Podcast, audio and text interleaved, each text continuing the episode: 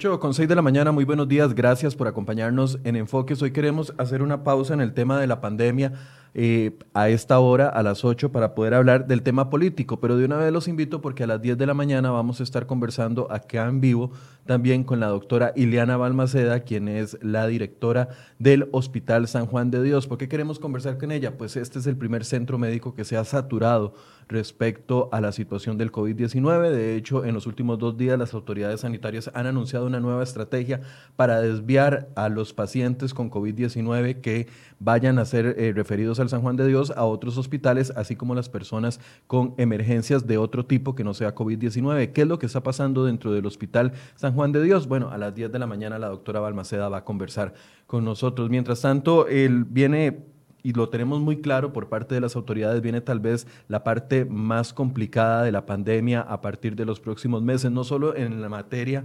de eh, salud, sino también en la materia económica. Se han acabado los bonos proteger para muchas personas, no va a haber extensión de ellos, siguen las medidas de restricción y esto complica el panorama político y es el tema que queremos poner en la mesa el día de hoy. Y para eso nos acompañan dos analistas y politólogos para poder abordar el tema. Le doy la bienvenida a Daniel Calvo, quien es también politólogo, y a don Sergio Araya, que nos han acompañado en otras ocasiones para analizar este tipo de temas. Buenos días, eh, Daniel.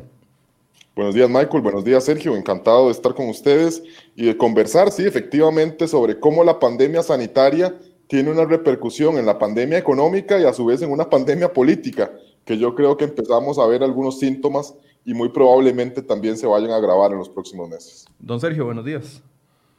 Buenos días, Michael, Daniel y amigas y amigos que nos estén siguiendo a través de las plataformas. Coincido con Daniel esta pandemia hasta ahora había tenido como tres patas, decía yo, la sanitaria, la social y la económica, pero creo que ya no van a ser tres, sino cuatro. Coincido con Daniel, ya estamos percibiendo que es la más tal vez grave por los efectos estructurales, esa crisis en lo político. A ver, yo quisiera empezar poniendo un tema que ha sido eh, noticia en las últimas horas y fue el famoso audio que por algunos eh, medios hemos logrado confirmar de que sí fue filtrado por Casa Presidencial, mientras que las autoridades del PAC y de otros, eh, la misma Casa Presidencial después dijo, no es una filtración, fue un mensaje que quiso dar el presidente de la República. A mí me extrañó mucho y se los planteo como primera pregunta, porque durante meses hemos pedido entrevistas al presidente de la República para poder abordar la pandemia. Uno entiende de que debe estar muy, pero muy, pero muy ocupado en la situación en la que está el país, pero también la comunicación es importante. Las entrevistas no se han concretado en ningún momento. Creo que al único medio que le ha dado entrevistas es a, eh, a la periodista Vilma Ibarra, que el presidente le dio una entrevista de una hora. De ahí en fuera Ninguno de los otros medios de comunicación hemos recibido un espacio. Por otro lado, se le ha reclamado al presidente en las conferencias de prensa de que están limitando las preguntas para poder abordar con él temas políticos. Cada vez que los medios eh, sabemos de que el presidente va a bajar a la conferencia de prensa, hacemos la fila para poder ingresar a la conferencia de prensa, mandamos la solicitud y nos dicen, bueno, solo dos preguntas y de la pandemia nada más pareciera que el presidente no quiere hablar de otros temas eh, o, contestar preguntas de otros temas. Y entonces me sorprende el domingo el tema del audio donde él cierra con una frase que ha llamado mucho la atención, o nos unimos o nos hundimos. ¿Está el presidente un poco escondido en uno de los momentos donde necesitamos escucharle más? No sé cuál gusta empezar. Bueno, si gusta. A mí particularmente me parece que el presidente eh, hace rato, no ahora, ¿verdad? Una de sus grandes debilidades, y lo hemos comentado Daniel y yo en este mismo espacio con, con usted, Michael, es justamente el tema de la comunicación política, que a su vez refleja una debilidad mayor, que es la carencia de una estrategia y una efectiva gestión de lo político. O sea, es una administración en donde el tema de la conducción política, que debería ser su, su fundamental eje de acción, brilla por su debilidad. No voy a decir que por su ausencia, pero sí por su debilidad. Y me parece que en este caso lo que hace la pandemia es agudizar ese problema. Recordemos que ya tenía eh, la administración severas dificultades, estaba enfrentando uno de los escándalos más importantes de esta administración, que se comenzaba a vislumbrar como una gran crisis, que era el tema de la UPAD. En esto cae lo de la pandemia, diríamos que totalmente distrae la atención pero ya desde aquel momento se notaba un presidente esquivo, un presidente que procuraba em, no dar la cara para enfrentar estos temas ante los medios y ante diferentes sectores. y que muchas veces se escudaba justamente en esa visión que me parece es completamente anacrónica de imaginarse una comunicación unilateral, ¿verdad? Como la que, para venir al tema del audio, se quiere reproducir con esto. Es decir, él plantea un discurso, un discurso inclusive podría haber sido hasta fundamento para una cadena nacional de radio y televisión. Yo sí coincido en que el mensaje por el fondo tenía algunos elementos valiosos que se podrían analizar, pero que la manera en que lo transmite esa idea de, además, eh, toda esta eh, historia que se crea eh, le resta valor al contenido, porque entonces ahora ya no estamos hablando de lo que dijo el presidente en su mensaje, sino de cómo lo dijo, dónde lo transmitió, por qué se lo dio a unos, por qué no a otros. Esas novelas que me parece no son apropiadas en ningún momento en una administración que intente transmitir seriedad, que intente transmitir confianza y mucho menos en una coyuntura como la que estamos enfrentando, ¿verdad? Donde justamente el valor de la confianza adquiere eh, un peso mayor. En este momento, y con esto termino para que Daniel continúe, perder la credibilidad y perder la confianza, que es malo para cualquier en cualquier momento de su periodo constitucional, es letal, valga el término, en una coyuntura como la actual, donde justamente ha sido la confianza lo que ha permitido que la pata de lo sanitario haya sido eh, medianamente bien manejado y bien recibido por la ciudadanía. Ahora, antes de darle la palabra a Daniel, don Sergio, usted plantea de que es una comunicación unilateral, es decir, el presidente graba un audio, muy mal grabado, por cierto, porque tiene un corte horrible al final, donde pareciera que cambió la idea con la que venía y se pone más fuerte y dice, o nos unimos o nos hundimos. A ver, esa comunicación, y yo leí muchos de los comentarios en Twitter ese mismo, el mismo fin de semana, y la gente decía, hey, ¿cuál es el problema de los medios? ¿Por qué se molestan? ¿Qué es? Que como el presidente los está excluyendo de ser el filtro, entonces eh, están quedando por fuera y por eso brincan y dicen que audio filtrado, etcétera, etcétera. Pero lo cierto es que si es un mensaje presidencial, uno esperaría que se maneje, aunque sea directo a la ciudadanía, por los canales oficiales, que podría ser o una cadena de televisión o un comunicado de prensa. Sin embargo, no se utiliza eso. De hecho, eh, cuando nos llegó el, el domingo, eh, nos llamó la atención, preguntamos a prensa si es que se les había filtrado la cadena de la noche, como había pasado el domingo pasado que la misma cadena del domingo anterior se había filtrado desde las 2 de la tarde, ya todos sabíamos lo que el presidente iba a decir a las 7 de la noche, porque eh, ni, ni, ese mismo mensaje se pudo guardar que era para cadena el hecho de, un mensaje de, WhatsApp para viralizar es, es una comunicación unilateral seria por parte de Casa Presidencial. Es un mecanismo que utilizan otros presidentes de otros lados del mundo. Vamos a ver, eh, Trump usa mucho los, eh, los tweets, ¿verdad? Y se ha caracterizado y justamente se le ha cuestionado de que muchas veces manda a punta de tuitazos, ¿verdad? Inclusive Bukele es otro que en sus momentos, recuerdo, iniciando nomás su administración, destituyó a varias personas eh, mediante tweets, eh, violentando el debido proceso. Pero bueno, eso ya el marco jurídico salvadoreño determinará su pertinencia o no. Pero en el caso costarricense no es usual. Además, reflexionando un poco con base a lo que estaba usted comentando, Michael, me parece que si no fue un filtro, como al final ellos aceptaron que no lo era, pareciera que se está dirigiendo a ese público con el que él se siente cómodo, ¿verdad? Que es el que les, lo, sigue a él en redes y que probablemente es el, vamos a, parafrasear, es la pequeña burbuja digital que alrededor del presidente, como decimos popularmente, le lanza incienso y entonces le dice que todo lo que está haciendo está, está bien. Y esa es una de las debilidades de las plataformas, ¿verdad? Que uno se encierra en sus burbujas, no se sale de ellas y pierde un poco la perspectiva de lo que está pasando en el entorno. Bueno, me parece que si eso es eh, peligroso para cualquier cibernauta, lo tiene que ser con mucha más razón para quien nos lidera a todas y a todos los costarricenses. Daniel, un primer análisis sobre esto. Miren, yo coincido plenamente con ustedes en que las formas sin duda han generado un ruido, me parece quizá innecesario. Creo que si era un mensaje de tanta seriedad, se debió también elegir eh, un medio o una forma seria de comunicarlo. Y yo no me imagino realmente a un inversionista, una persona que tiene negocios en el país, y que le llega simplemente un mensaje viralizado a través de WhatsApp y primero no sabe si creer o no, si es el presidente, si es un mensaje eh, serio. Yo creo que a todas luces, mire, y perdóname la expresión, es, es una falta de seriedad y es una charlatanería en la forma en la que se eligió que el mensaje fuera comunicado. Pero no quisiera detenerme en eso, quisiera yo más bien entrar a analizar el fondo del mensaje. Yo no sé cómo lo interpretarán ustedes, pero yo ayer conversaba con algunos amigos y prácticamente todos coincidíamos en que el presidente se rinde, prácticamente el presidente se tira la toalla, confiesa de que las circunstancias lo están sobrepasando, de que no, puede, no le puede estar haciendo frente en este momento a la situación tan difícil que atraviesa el país, lo cual es entendible porque claro, no, creo que sea el único eh, presidente o mandatario que se encuentra en esas circunstancias, pero mire, un mensaje presidencial y Michael, como lo decías vos, llevando rato esperando que el presidente fuera el que pudiera dar la cara, que pudiera mandar un mensaje, aparece de esta forma y lo que aparece es para brindar un mensaje que más que tranquilidad, lo que genera es incertidumbre y zozobra en diferentes sectores de la población. Yo creo que es sumamente grave y prácticamente digno de análisis y de reflexión por parte del presidente que en lugar de tranquilizar a la población eh, haga este llamado que me parece solo genera zozobra, temor, incertidumbre, pues en diferentes sectores del país. Sí, y, y a ver, a mí me preocupa porque, como lo decía al principio, viene la parte más, ya todos lo sabemos, o sea, no es, no es algo que está escondido. Los indicadores económicos nos dicen, viene la peor parte, no solo en este 2020, sino en el 2021, en la parte económica. El mismo don Daniel Salas, y ya casi vamos a hablar de esa otra figura que había sido la muleta que había sostenido al presidente durante estos primeros cuatro meses de pandemia y pareciera que se va debilitando esa figura también.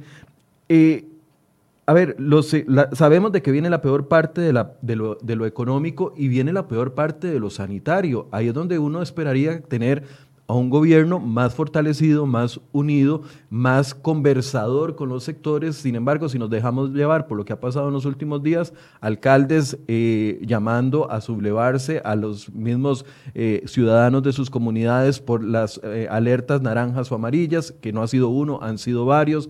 Veíamos ayer manifestaciones afuera de casa presidencial de algunos sectores. Ahorita voy a ponerles unas, voy a pedirle a mis compañeros que les pongan unas fotos. Esto está pasando afuera de la casa del presidente en Santana, el condominio donde él vive. Eh, él está adentro y afuera hay algunas personas esperando a que él salga para poder conversar con él y pedirle que los dejen trabajar.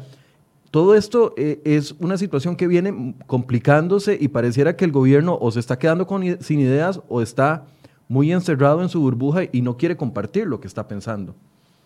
No, aquí hay un activo que yo dije hace un rato que se está perdiendo y eso es sensible y es lo que nos puede llevar a esa crispación política, que es el factor confianza y credibilidad. Daniel mencionó ahora a los inversionistas, yo menciono en general a la ciudadanía, es decir, mucho del confinamiento, mucho del acatamiento de la dimensión sanitaria, de justamente eh, contraer la actividad económica, eh, quedarse cada quien en su casa, cerrar establecimientos especiales, se fundamentó en la credibilidad que inspiró en su momento el ala, digamos, eh, de salud del gobierno. Eh, flaco favor le hizo, dicho sea de paso, a, esa área lo que pasó el fin de semana con uno de sus eh, actores más representativos. ¿Por qué? Porque en este momento, si ya el gobierno, como bien señala Daniel, entrándole al fondo del mensaje del domingo, muestra signos de agotamiento, signos de debilidad, eh, que se suma, digamos, a una serie de impericias. por ejemplo, este proyecto de la reducción de la jornada y del salario de los empleados públicos que gane más de un millón quinientos mil colones a un 15%, eh, pareciera que fue puro tanteo y error, porque entró a la corriente parlamentaria y ya de entrada la propia Pilar Garrido casi que, casi que tira la toalla, como dicen ustedes. Eh, lo que se muestra, eh, recordemos en el pasado reciente el famoso impuesto solidario que también generó ruido, es decir, se muestran pocas ideas, poca claridad en ellas, pero el elemento de confianza que por lo menos la dimensión sanitaria había estado reivindicando y a través de la cual el gobierno se estaba sosteniendo, se está resquebrajando también. Eso que dijo Michael es muy delicado. El alcalde de, de Garavito prácticamente llamó a la rebelión, ¿verdad? Y, lo más grave de esto no es que lo haya hecho, eh, uno podría decir, es una figura que está siendo presionada por las fuerzas sociales y, las fuerzas vivas de su cantón, con, con toda la razón también, porque están ahogadas económicamente, pero lo grave fue que no había ni terminado el video de viralizarse y ya estaba la Comisión Nacional de Emergencias cambiando el criterio de, color del cantón, es decir, con un argumento que, vamos, podría ser cierto, pero que es bastante baladí y que si fuera cierto ya es suficiente para que sea este, cuestionable y que quien incurrió en ese error material hoy esté fuera del gobierno, porque al final lo que queda en el imaginario social es que... Eh, el gobierno capituló ante la presión de este, de, este alcalde y por eso no es gratuito que a partir de ahí todos los demás alcaldes o muchos otros alcaldes en un efecto dominó estén comenzando a hacer eh, medidas similares o que esta ciudadanía se esté tirando a las calles, porque por un lado es cierto, están ahogados económicamente, no hay opciones de trabajo. Eh, la aplicación del martillo termina por este, afectar aún más a una población que ya está muy sacrificada, pero que, repito, por la variable de confianza que le inspiraba el manejo de lo sanitario, estaba dispuesta a seguir sobrellevando este sacrificio. Pero si se pierde la confianza, si se pierde la credibilidad, comenzamos a tener este eh, escenario tan convulso y nos puede llevar justamente a esa crispación política que hablábamos al inicio. Daniel. Miren, a mí perdónenme en el sarcasmo, pero yo creo que la persona que más está aplicando el tema de, vivir en una burbuja y de distanciamiento social es el presidente.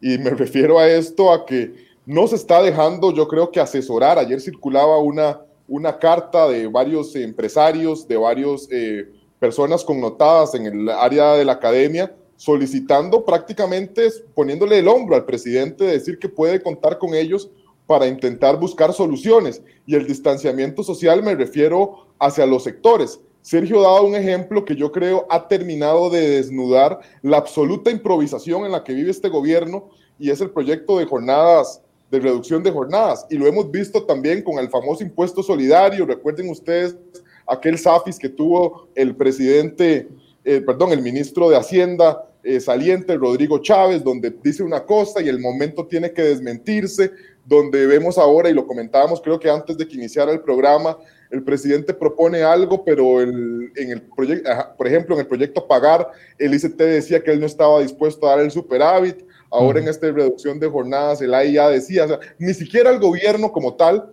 logra ponerse de acuerdo y manda así proyectos a la Asamblea Legislativa sin preparar el terreno previo, sin hacer un acercamiento eh, también días antes para ver cómo reciben esta este tipo de iniciativas y claramente carecen de toda viabilidad, de, de, toda viabilidad política. Y después muy fácilmente dicen, miren, yo cumplí mandando el proyecto, pero el proyecto no me lo quieren aprobar en la Asamblea Legislativa, échenle la culpa a ustedes a ellos. El costo político que recaiga en la Asamblea Legislativa cuando ellos simplemente no hicieron bien su trabajo. Eso creo que ha desnudado absolutamente la improvisación del gobierno y en una crisis, y Michael, y como lo decías vos, a sabiendas que vienen los meses más duros, ver que no existe un buen manejo, una buena gestión para resolver temas eh, de absoluta importancia para el país, yo creo que no solo genera pánico, genera horror y en diferentes sectores, en la población, y yo creo que eh, uno no puede visualizar que esto eh, se,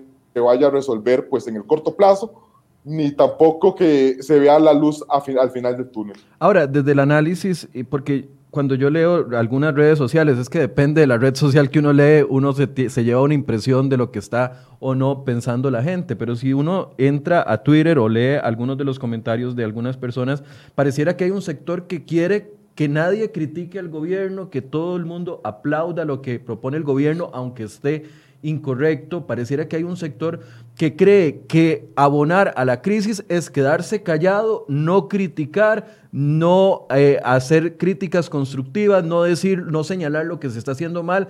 Pareciera que hay gente, y, y lo hablábamos hoy en la mañana los compañeros, Acá, acá, lo interno, que a veces nos reclaman, es que las noticias son muy negativas. Bueno, las noticias son lo que hay. Si para el día hay cinco noticias positivas, se publican las cinco noticias positivas. Y si hay 20 noticias negativas, se publican las 20 noticias negativas. O sea, pero pareciera que hay un sector que quiere proteger al presidente desde la perspectiva de que no lo toquen, de que estamos en pandemia, de que no se puede criticar al gobierno, de que no se puede eh, construir, de que el gobierno todo lo está haciendo bien, de que es su mejor esfuerzo.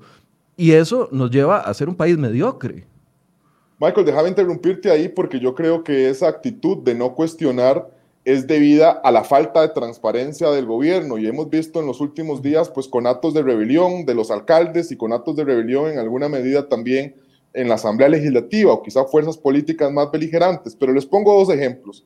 Eh, el de los alcaldes, por ejemplo esta calificación o categorización de los cantones en nivel naranja, en nivel amarillo, según el tipo de restricciones. Mire, a ciencia cierta, nadie sabe cuáles son los criterios que el gobierno sigue eh, para poner a un cantón en, en, amarillo o en naranja. Si el gobierno tuviera, quizá define una fórmula y dice, mire, el, el X número de casos, eh, cercanía a área migratoria, criterios para que al menos uno pueda entender justamente cuáles son los criterios, yo creo que disminuiría, disminuiría mucho eh, esos aires o esos, esos vientos de, conato, de rebelión eh, que existen en, en, las autoridades locales.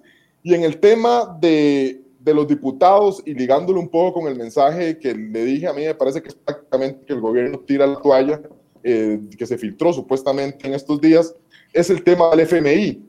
Y el tema del, del crédito del FMI es que el gobierno sigue todavía sin querer decir cuáles son las condiciones con las que se está negociando dicho crédito. Imagínense, pongámoslo en el caso de uno. Uno, ¿cómo va a ir a solicitar un crédito y llegar y firmarlo sin saber cuáles son las condiciones a las que se expone? mire, la gente no es tonta, la gente ya sabe, porque también algunos diputados lo han denunciado, que las condiciones de este crédito muy probablemente pasarán por el incremento de impuestos, que es con el tema del IVA, y por la venta de activos del Estado. El gobierno sigue sin decirlo, ya prácticamente todo, lo, todo el mundo lo sabe.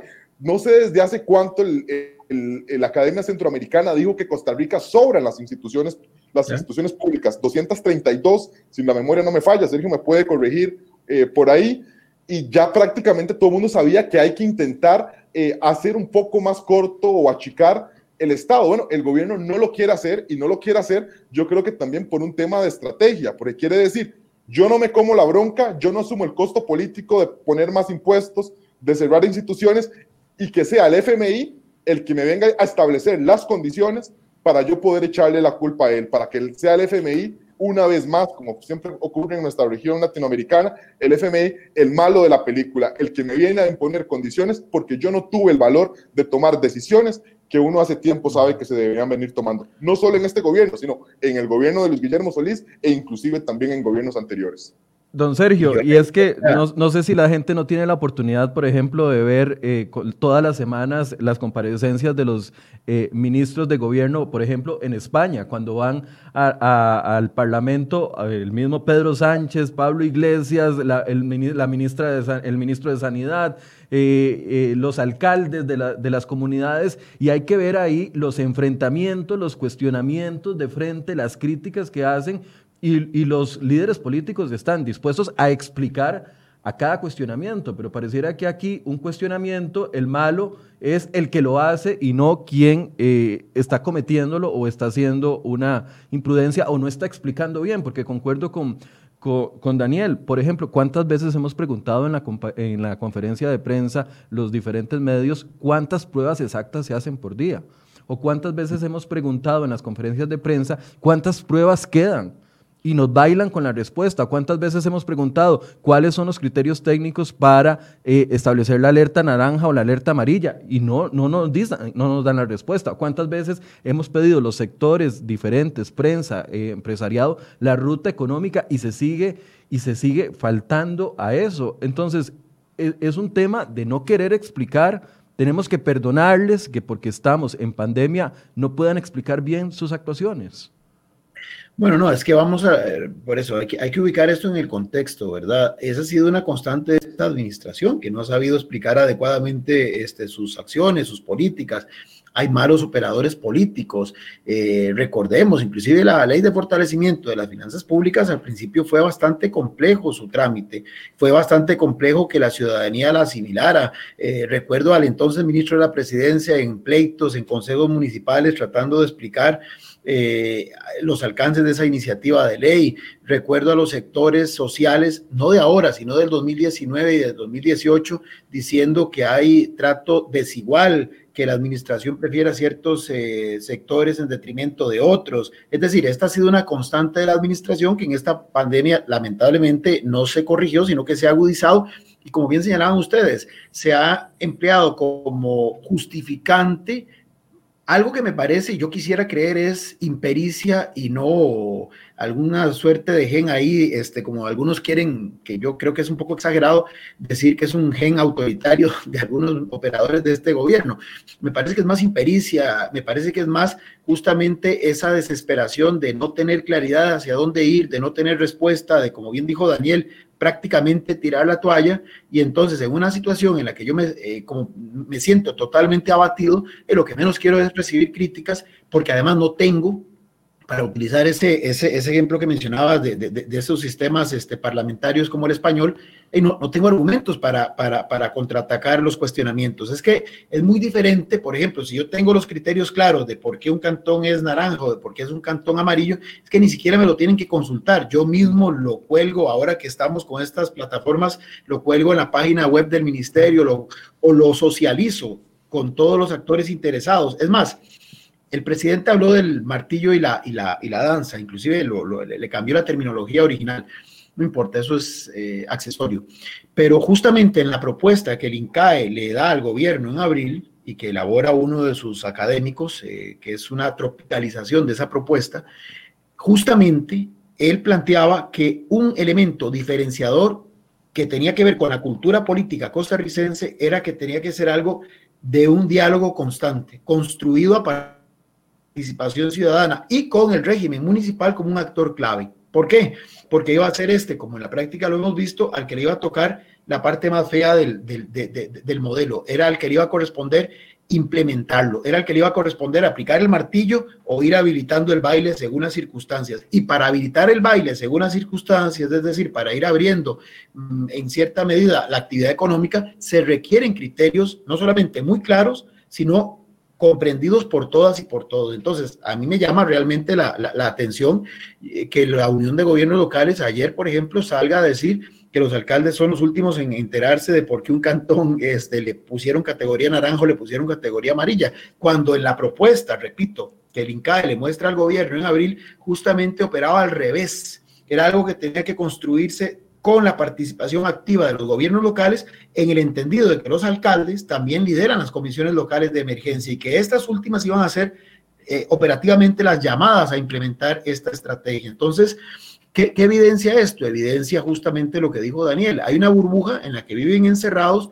pero además a la carencia de buenas ideas y de buenas propuestas, prefieren ensimismarse y asumir esa actitud de, eh, de víctimas. Y, y, yo concuerdo con lo del Fondo Monetario, Daniel, y ahora le agregaría hay otro lobo extra, que es la OSD, ¿verdad? Porque entonces la OSD es la que dice que claro. hay que cerrar el ICE o la OSD es la que dice que hay que aprobar la ley de empleo público. Todo es culpa de los agentes externos y no de un reconocimiento de que se tiene que hacer esto por necesidad real del país.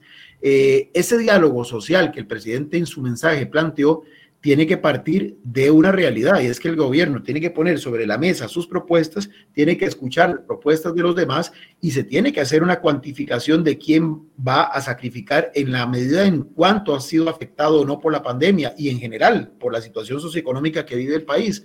Pero eso necesariamente pasa por un diálogo sociopolítico que demanda otra vez credibilidad, confianza, que demanda eh, seriedad en donde los actores estén dispuestos a meterse, conscientes de que todos van a tener que ah. sacrificar algo, pero conscientes de que todo se está haciendo sobre la mesa y no con dobles discursos. No, no está entendiendo el gobierno que en las críticas podría encontrar los puentes para acercarse a los sectores y poder buscar soluciones para, para el panorama país que hay. Y pongo un ejemplo, eh, el tema del tren eléctrico, por ejemplo, que es un tema que muchos eh, tendremos nuestra propia opinión con respecto a si se necesita o no.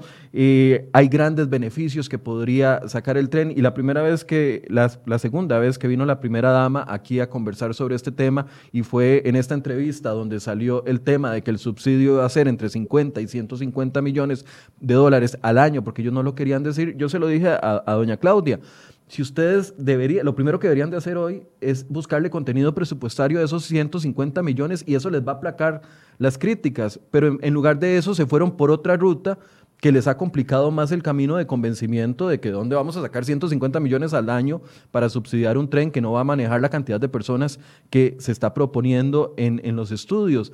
E, ese es un ejemplo, pero está el ejemplo de los alcaldes, de la explicación de las alertas naranjas, está el ejemplo de la ruta económica que ha propuesto eh, los diferentes sectores. Es ahí donde yo pregunto, ¿no está reconociendo el gobierno que dentro de la crítica están los puentes para poder ir buscando soluciones? ¿Por qué no lo está reconociendo? ¿Por soberbia? ¿No lo está reconociendo por temor no lo está reconociendo por, porque está muy fijado en sus intereses y esos son los que va a mantener. Daniel.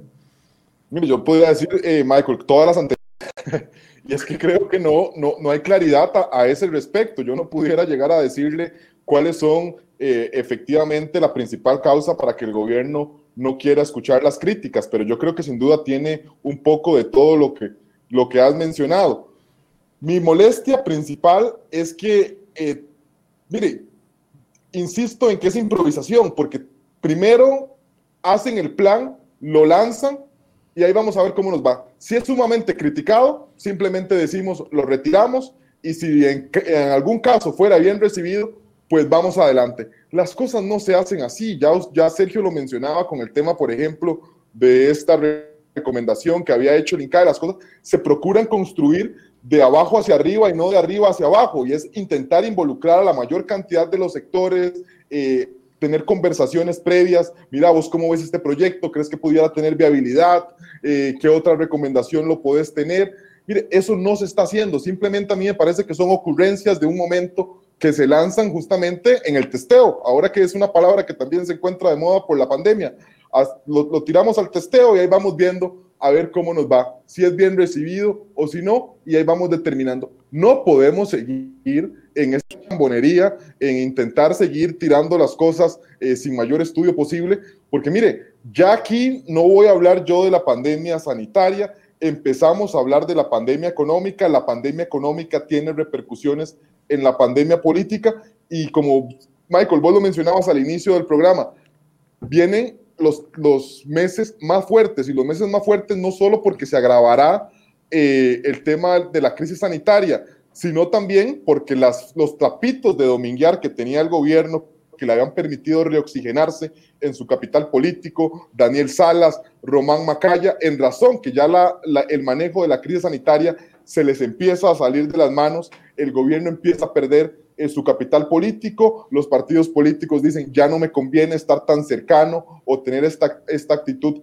tan colaborativa con gobierno y también ya los bríos electorales empiezan a soplar con más fuerza, algo que ya también lo sabíamos que siempre a media, eh, posterior al segundo año, pues eh, los vientos electorales eh, empiezan a distorsionar el manejo de la agenda legislativa, las relaciones entre diferentes actores, y aquí todos buscarán sacar rédito, si ven a un gobierno en el suelo, lo intentarán cerrar a patadas, y perdónenme la expresión, pero es que ya muchas agrupaciones políticas están orientadas en ese sentido, para intentar jalar eh, o llevar agua a sus molinos, para intentar sacar un rédito eh, político. Y aquí, pues quienes perdemos somos todos los costarricenses. Don Sergio. Sí, yo quisiera agregar a eso que todo esto lo que demuestra es una falta justamente de manejo de gestión política y de, y de buenos y efectivos operadores políticos. Y mientras escuchaba a Daniel decía, ok, mucho de lo que Daniel planteaba, especialmente en el ámbito parlamentario, para no estar en ese testeo con los proyectos de ley, le compete, uno imaginaría, a quien ejerce la titularidad del Ministerio de la Presidencia. ¿Dónde está? Tenemos ministro de la Presidencia, la pregunta.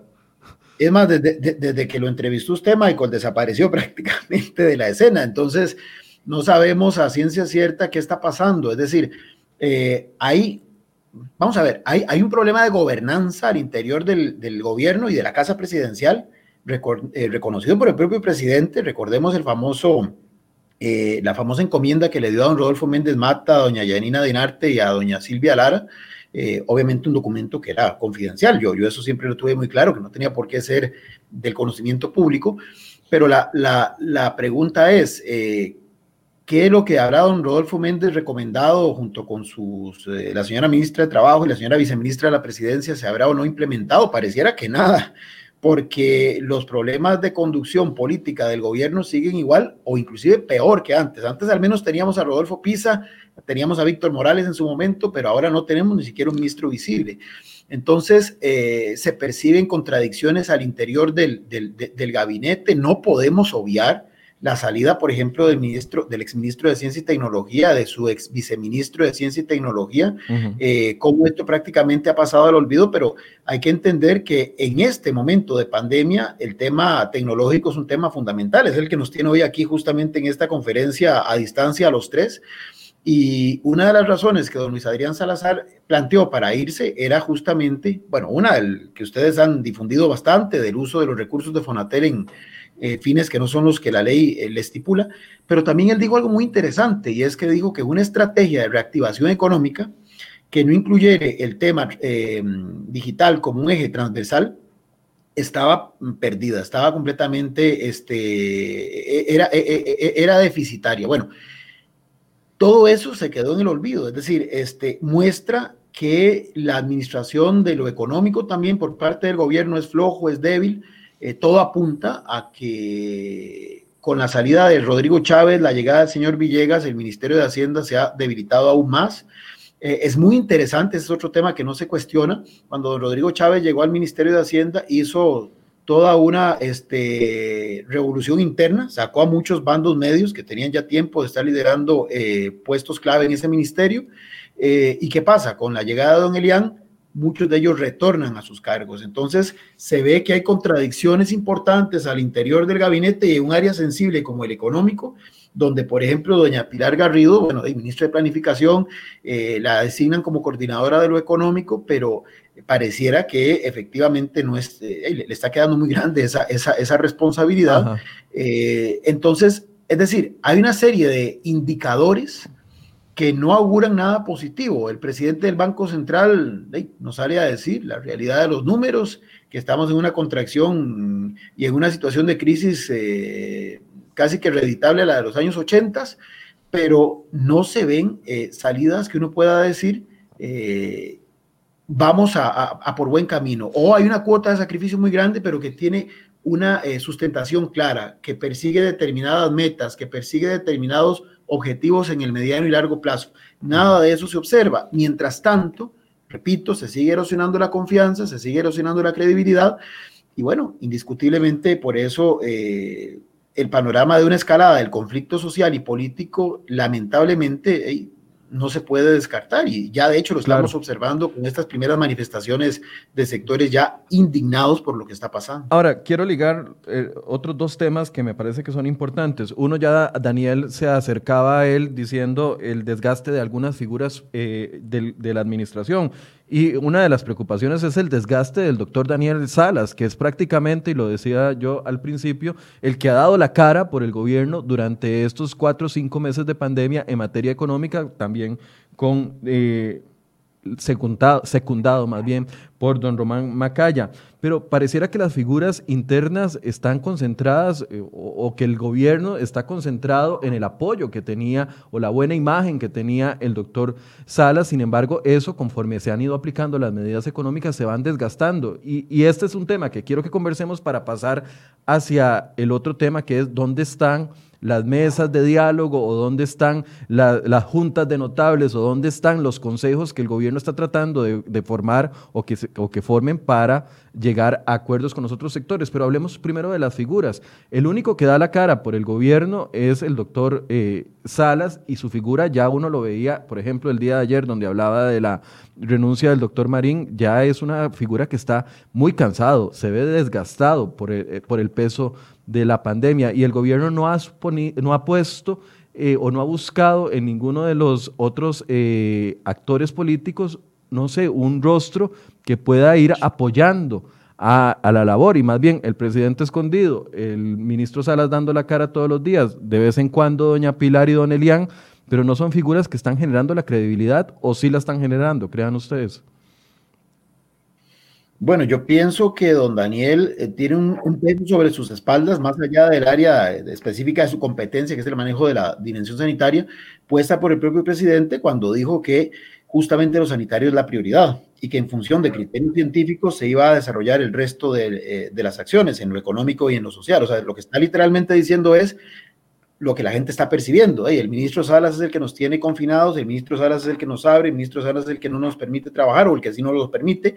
Y vean ustedes cómo en algún momento, ayer me llamaba la atención eh, la representante de las estilistas, que no hablaba del presidente, hablaba directamente del ministro Salas y le decía a, los medios de comunicación, ministro Salas, permítanos abrir los salones de, belleza. O sea, eh, ¿qué significa eso? Significa lo que decía Daniel, eh, se apostó a una figura que en algún momento le reeditó al gobierno, le dio oxígeno político al gobierno, pero lo están dejando prácticamente eh, eh, solo. Y si su equipo más cercano tiene eh, zafadas de piso tan terribles como la que tuvo Rodrigo Marín, eso no le abona a esa credibilidad. Entonces, un ministro que prácticamente es el, el, el estandarte, desgastado y además con los que están más cercanos a él, eh, infligiéndole ese tipo de, de, golpes bajos, eh, sencillamente eh, lo deja en una situación bastante débil y probablemente si se pierde, repito, la credibilidad, y voy a personificarlo, que no es lo correcto,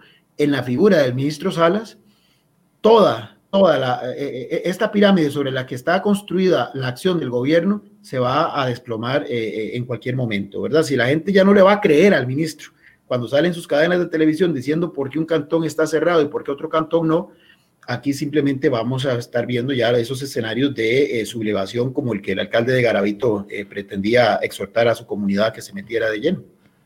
Daniel, sobre esto mismo, el desgaste de las figuras. Mire, yo creo que lo primero que habría que explicar es por qué se ha recurrido a Daniel Salas y a Román Macaya como trapitos de dominguear. Y perdóneme la expresión, pero es que yo creo que es prácticamente que el gobierno lo saca porque de, cumplieron en su momento, y yo creo que todavía hasta la fecha, eh, un buen papel, un buen manejo, al menos en el tema sanitario.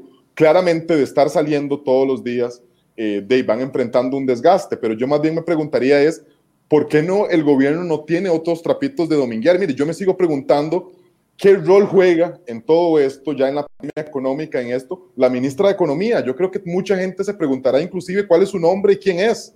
y, eso yo creo que es sumamente preocupante.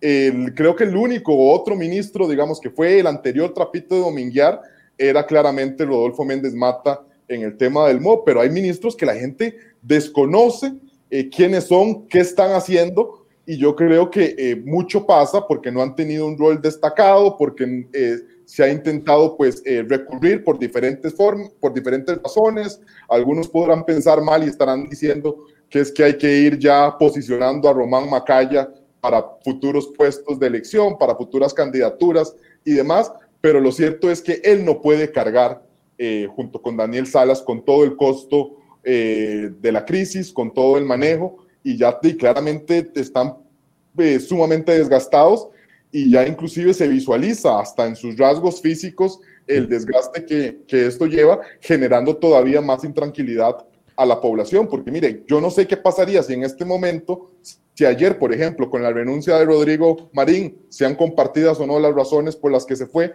el, el, doctor Daniel Salas y Román Macaya dice, mire, sabe que nosotros también nos vamos. Yo no me quiero imaginar la circunstancia en, la que este, en, la que este, país eh, caería si eso llega a suceder. Eh, Dios nos libre, como dice el, refrán popular, pero mire, es un escenario que también yo creo que hay que también que empezar a contemplar eh, porque puede llegar a suceder. Llegó el momento, y es aquí lo, que hablaba anteriormente, llegó el momento en otras eh, crisis gubernamentales que han tenido otras administraciones, han recurrido a las juntas de notables, eh, han recurrido a grupos de expertos, a paneles eh, exteriores para hacerse escuchar y capitalizar un poco más y, generar más credibilidad. Llegó el momento que el gobierno se plantee eso, al menos en materia sanitaria, en materia económica y en materia de eh, política, porque a ver, en, política, el gobierno tiene enfocado, o uno supondría que tiene enfocado al ministro de la presidencia, que sabemos que está perdido, no, no, no, no lo vemos, ha ido a comparecencias y está en una esquina sentado y listo. Eh, en eso es el manejo político. Los diputados siguen reclamando el hecho de que no hay un diálogo abierto. Los diputados han ganado terreno también, por ejemplo, con el presupuesto extraordinario. Les dijeron no al segundo presupuesto y después exigen un recorte y se, y se logra hacer ellos han ido capitalizando. Por el lado de sanitario hay un montón de expertos en el país que podrían ayudarle al gobierno a que las decisiones sean mejor transmitidas y de que la gente tenga mayor credibilidad. Y en materia económica, por supuesto, que es donde estamos peor. Llegó el momento de que el gobierno recurra a estas famosas juntas de notables o, o paneles de expertos o mesas que tengan una cara visible de otras figuras que le sumen credibilidad. Michael y Sergio, perdónenme que yo eh, quiera participar primeramente, pero yo no sé si ustedes me corrigen a mí. No es cierto que eso ya se hizo, no es cierto que ya se conformó un consejo de notables que me acuerdo que se dividía en dos, uno para la reforma de la administración pública y otro para elementos políticos. No es cierto que ya este es un gobierno de unión nacional. Bueno, ¿dónde quedó todo eso? Es que ese es el problema y ese es el sinsabor tan grande que en este momento manejamos, que ya eso se creó y que no dio los resultados del caso y que nadie sabe inclusive cuáles fueron los resultados de tales experimentos o de tales eh, situaciones creadas en su momento. Yo creo que el gobierno sigue apostando a que el método como tal eh, es, es, algo para sentirse satisfechos. Vea, se crearon estas cosas, muy bien, toda la gente aplaudió, enhorabuena por las comisiones. Bueno, ¿cuáles son los resultados? Yo no sé qué confianza hay, a mí no me generaría ninguna. Ustedes que nuevamente se anuncie una comisión de notables, una comisión de consejeros, etcétera, si ya sabemos que esto en el pasado no ha dado resultados. Mire, es que qué complicado cuando ya inclusive eh, se han planteado eh, soluciones, pero que han quedado únicamente en lo discursivo. Yo no sé si ustedes me corrigen, pero yo me acuerdo de que se habían creado tales comisiones, tales consejos, y sigo todavía eh, sin ver algún tipo de resultado. No, inclusive eh, para continuar con lo que Daniel dice muy atinadamente, eso se hizo en 2018, uno lo lideraba el entonces ministro de la presidencia Rodolfo Pizzi, el otro doña Pilar Garrido justamente. Eh, yo concuerdo, es decir, y, no es el momento, y, es una crisis en la que estamos, una crisis sin precedentes, para seguir improvisando o para seguir eh, trabajando con diseños de mesa.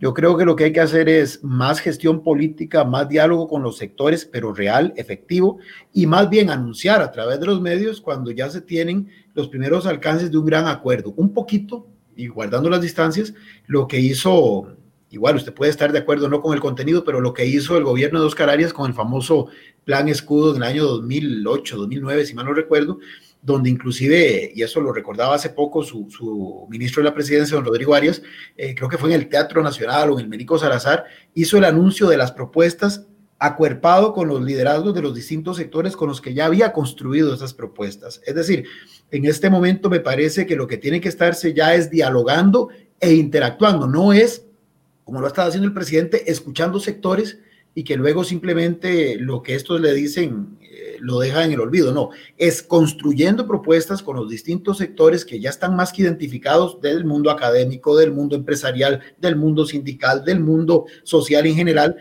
y más bien dar un anuncio de cuál es ese acuerdo al que se ha llegado sociopolítico para tratar de enfrentar los efectos más inmediatos inmediatos de esta crisis, que, efectivamente es una crisis que exige ese tipo de, de acuerdos, ¿verdad? Pero eh, ¿A partir de qué? A partir de alguna propuesta que en este caso le corresponde al gobierno liderar.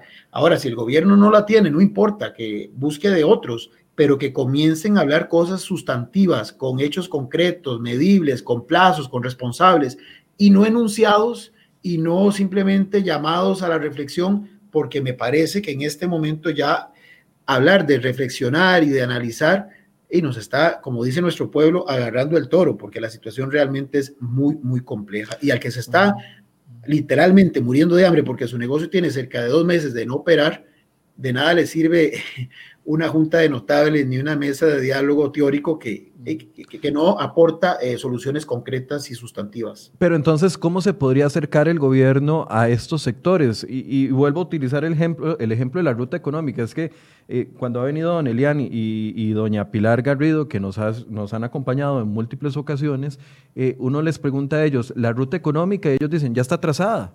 Ya está trazada, pero si usted le pregunta al resto del país, a excepción de Twitter, todo el mundo dice, no, es que no hay ruta económica, no hay plan económico, las soluciones propuestas no, no, no, no son las adecuadas y esto ha alejado al gobierno de los sectores y está alejado no solo del empresariado, eh, también de los sindicatos, o sea, está alejado de muchos de los sectores. ¿Cómo puede entonces el gobierno unificar, que es el mensaje del presidente en el audio del domingo, si no crea los puentes? ¿Cuáles serían las otras estrategias entonces para poder unificar sectores y que podamos eh, llevar estos meses o años que nos quedan de pandemia tan complicados de una manera mejor para la ciudadanía? Yo percibo una dosis de humildad muy grande porque en este momento hay que reconocer, y creo que el discurso, Daniel lo dijo muy, muy, muy bien en ese supuestamente filtrado mensaje, el presidente está reconociendo que, que se quedó sin ideas y me parece que eso no es incorrecto. Recuerdo al presidente Figueres eh, un poquito con sus dotes histriónicas eh, en el año 94 eh, llorar ante las y los costarricenses señalando de, que, de, que, tenía que, enmendar el rumbo. O recuerdo el mismo presidente Calderón en el 91 también diciendo que había que enmendar el rumbo. Es decir, no es tampoco ningún delito aceptar que se necesita del auxilio de los demás sectores, pero con una dosis de humildad que significa aceptar y recibir esas recomendaciones, no solamente aceptarlas para la foto y luego desecharlas. Daniel.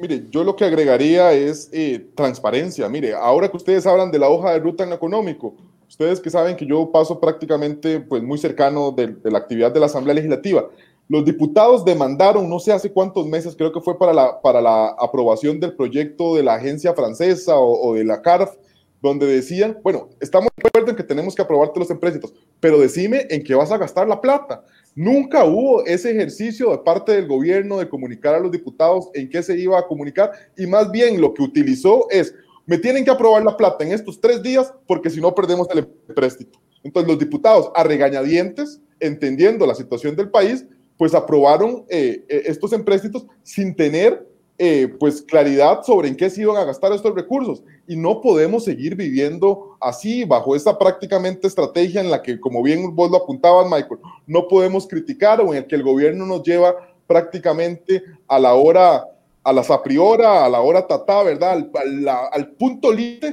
en el cual ya no hay ni siquiera ningún margen de maniobra para que, el, para, que el, para que el pueblo, para que los diputados tengan que tomar decisiones. Yo creo que eso eh, no puede seguir así. ¿Cómo se puede corregir? Mire, al menos en la reforma fiscal, por poner un ejemplo, uno veía, observaba que estaba siempre presente el, el viceministro de Hacienda en los pasillos de la Asamblea Legislativa, aclarando dudas, teniendo conversaciones. Yo en este momento ni siquiera sé quién es el, viceministro de Hacienda. A ese punto de, de, de gravedad, se lo confieso. Uno veía observaba también que el ministro de la presidencia pasaba recorriendo pasillos, etcétera. Uno le queda la sensación, porque ahora en, estos temas de distanciamiento social, pues uno no sabe si se estarán reuniendo o no, pero no se observa, o al menos los resultados así no lo demuestran, que el ministro de la presidencia se esté reuniendo con diferentes fracciones para resolver proyectos polémicos. Son ejercicios que deberían estarse haciendo en lugar de estar anunciando, eh, vamos a crear tal comisión, vamos a crear eh, tal esfuerzo, tal junta, y, que nosotros como costarricenses nos conformemos simplemente con el esfuerzo porque los resultados lastimosamente nunca nos los llegamos a ver.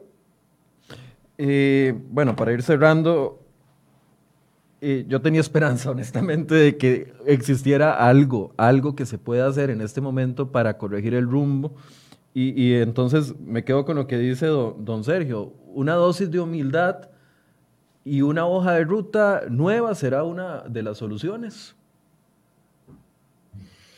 Eh, la hoja de ruta tiene que ser construida porque estamos claros que la administración por sí solo no tiene, digamos, claridad hacia dónde quiere encauzar esto. Y me parece que la dosis de humildad requiere justamente, es la clave para aceptar eso otro y aceptar el inicio de este diálogo que yo lo haría, sin fanfarrias, es decir, a este gobierno y al presidente en particular le encanta eh, todo lo que es este, la parte mediática, pero me parece, eh, dijo algo muy cierto, vea que el viceministro de Hacienda eh, los que estaban ahí en la asamblea sabían que él estaba ahí, pero rara vez era, digamos, eh, percibido eh, mediáticamente, no había tanta teatralidad. Me parece que hace falta más trabajo y menos pose.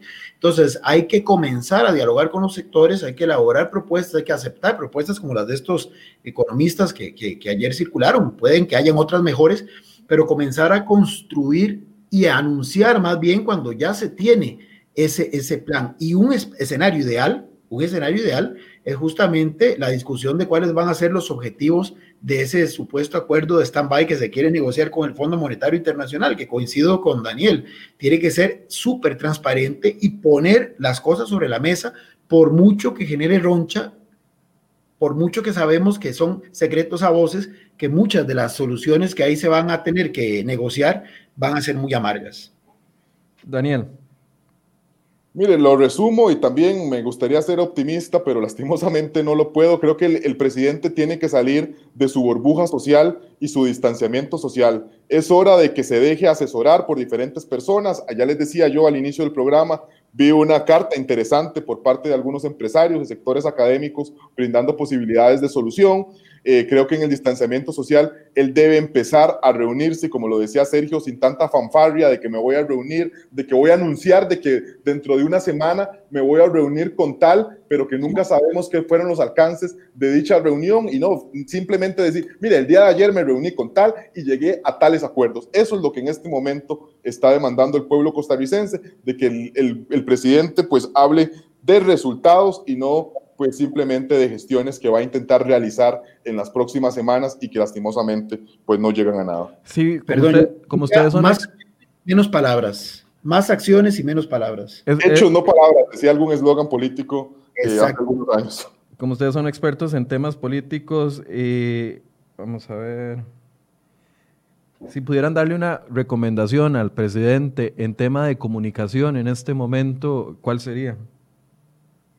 No, yo pienso que la transparencia, pienso que el dar la cara, creo que el presidente tiene que hablar, tiene que dialogar, eh, tiene que que, que, que, sus cinco minutos de pose, por decirlo así, de teatralidad, se los dedique a la prensa atendiendo las consultas, no pretendiendo, eh, porque además no puede hacerlo, eh, juzgar cuáles son preguntas baladíes y cuáles no, cuáles son preguntas sobre temas insulsos y cuáles no. Él en su ámbito privado puede tener todo el legítimo derecho de categorizarlo como quiera, pero en el tanto ostente la figura de jefatura de Estado, eh, tiene, y en un régimen democrático como el nuestro, eh, tiene que aceptar todas las propuestas, todas las preguntas, y si más bien las considera insulsas, de poner en evidencia con sus respuestas eh, el carácter baladí de las mismas o lo malintencionadas de las mismas, pero no ejercer censura previa que además le hace un flaco favor a su imagen también. Eh, tengo una nota de última hora que quiero comentarles para ir cerrando. Dice, un grupo de 56 expertos envió una carta este lunes al presidente, país a las puertas de una tormenta perfecta. Dice, un grupo de especialistas surgió al presidente Carlos Alvarado a crear una comisión consultiva nacional de reactivación económica que él mismo presida y donde participen ministros, representantes del sector empresarial, privado y de los trabajadores, así como miembros de la academia. La propuesta surge en el contexto de lo que de lo que los 56 expertos definen como una tormenta perfecta por la conjunción de varias crisis al mismo tiempo. Uno, lo de salud pública que provoca la pandemia del COVID-19. Dos, la crisis fiscal y el endeudamiento. Tres, la crisis del sector productivo y del empleo. Cuatro, la crisis social y el empobrecimiento. Y la crisis educativa que se deriva del alto porcentaje de personas que no han podido continuar con sus estudios. Esta Comisión Consultiva Nacional de Reactivación Económica, según los firmantes de esta nota, fechada el 20 de julio, es decir, ayer, deben contribuir con la implementación eficaz y oportuna de las acciones e iniciativas en el Poder Ejecutivo para que pueda tomar medidas a eh, mediano y largo plazo. La nota está completa ahí en ceroy.com. Bueno, era prácticamente una de las cosas que estábamos conversando. Eh, una mesa consultiva con, con, con el presidente a la cabeza facilitarían algo el diálogo político y la ruta económica. Miren, no hay peor esfuerzo que el que no se hace. Justamente esa nota era la que yo me venía refiriendo pues desde a lo largo del programa. Pero mire, eh, Michael, se logró el acuerdo del directorio legislativo el, primero de mayo, eso es decir, se, se fraguó en la última semana de abril. Se prometió que se iba a hacer una comisión de reactivación económica y una comisión para atender proyectos COVID. Han pasado ya prácticamente tres meses del, proyecto, del, de todas las, del primer periodo de sesiones ordinarias y no se ha podido conformar esa comisión. Mire usted qué increíble cómo siguen pasando y cómo nuestras autoridades políticas piensan que las personas que pierden el empleo, que pierden sus empresas, siguen esperando ahí a que ellos tengan realmente, eh, de, no sé, la decisión de querer conformar y empezar a ver pues proyectos que ojalá puedan solucionar la situación tan difícil que atraviesan miles de costarricenses. Aquí yo creo que debemos de dejar de estar creando comisiones, de estar prometiendo cosas que van generando ilusión en los costarricenses y que al final de cuentas no llegan a nada y generan un sinsabor todavía peor. Don Sergio, para cerrar. Suscribo lo que dice Daniel, por eso resumo, es acciones y menos palabras.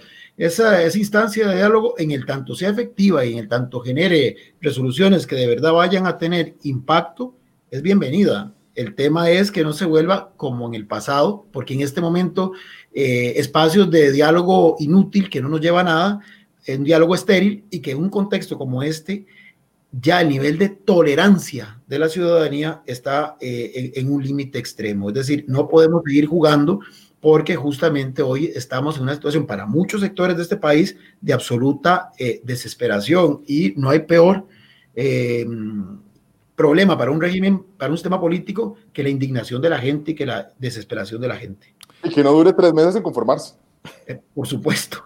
Bien, muchas gracias a don Sergio Araya y a Daniel Calvo que nos colaboran en temas de análisis político. Eh, tal vez cierro diciendo lo que decía ahora a mitad de programa, ojalá que nadie nos robe la capacidad de ser críticos, ojalá que ni siquiera los comentarios, las avalanchas de troles nos roben la capacidad de ser críticos, de señalar lo que no se está haciendo bien y luchar para que eso quede evidenciado y que hayan cambios, porque hay un sector de la población que con utilizando como excusa la pandemia está queriendo que todo, absolutamente todos los errores sean minimizados y que no hayan cambios productivos para el país y eso no es aceptable. Tenemos, vivimos en un país libre, vivimos en un país con libertad de prensa, tenemos derecho a cuestionar todo, a preguntarlo, a repreguntarlo las veces que sean necesarias, si no nos dan las respuestas que eh, la, ciudadanía, y nosotros merecemos. Así que ojalá que ese sea un mensaje que quede eh, grabado porque con estas avalanchas de troles y de personas que pretenden dar un, un apoyo ciego a los sectores políticos, independientemente, ahorita es el PAC, en cinco años podrá ser otro partido político, eso no le suma, no le suma, no le suma absolutamente nada al país. Y es importante de que defendamos esa capacidad de que los sectores se puedan manifestar, que puedan decir lo que no les parece bien, de que sean escuchados por el gobierno. Y por sectores me refiero desde el empresario más alto de este país hasta el trabajador más humilde de este país o hasta el desempleado, que es la cifra que más crece en los últimos días. Muchas gracias por su compañía y les recuerdo que a las 10 de la mañana vamos a conversar con la directora del Hospital San Juan de Dios, doña Eliana Balmaceda, para que nos hable sobre la saturación que está viviendo ese centro médico a raíz del COVID-19. Muchas gracias a don Daniel y también a don Sergio y muy buenos días.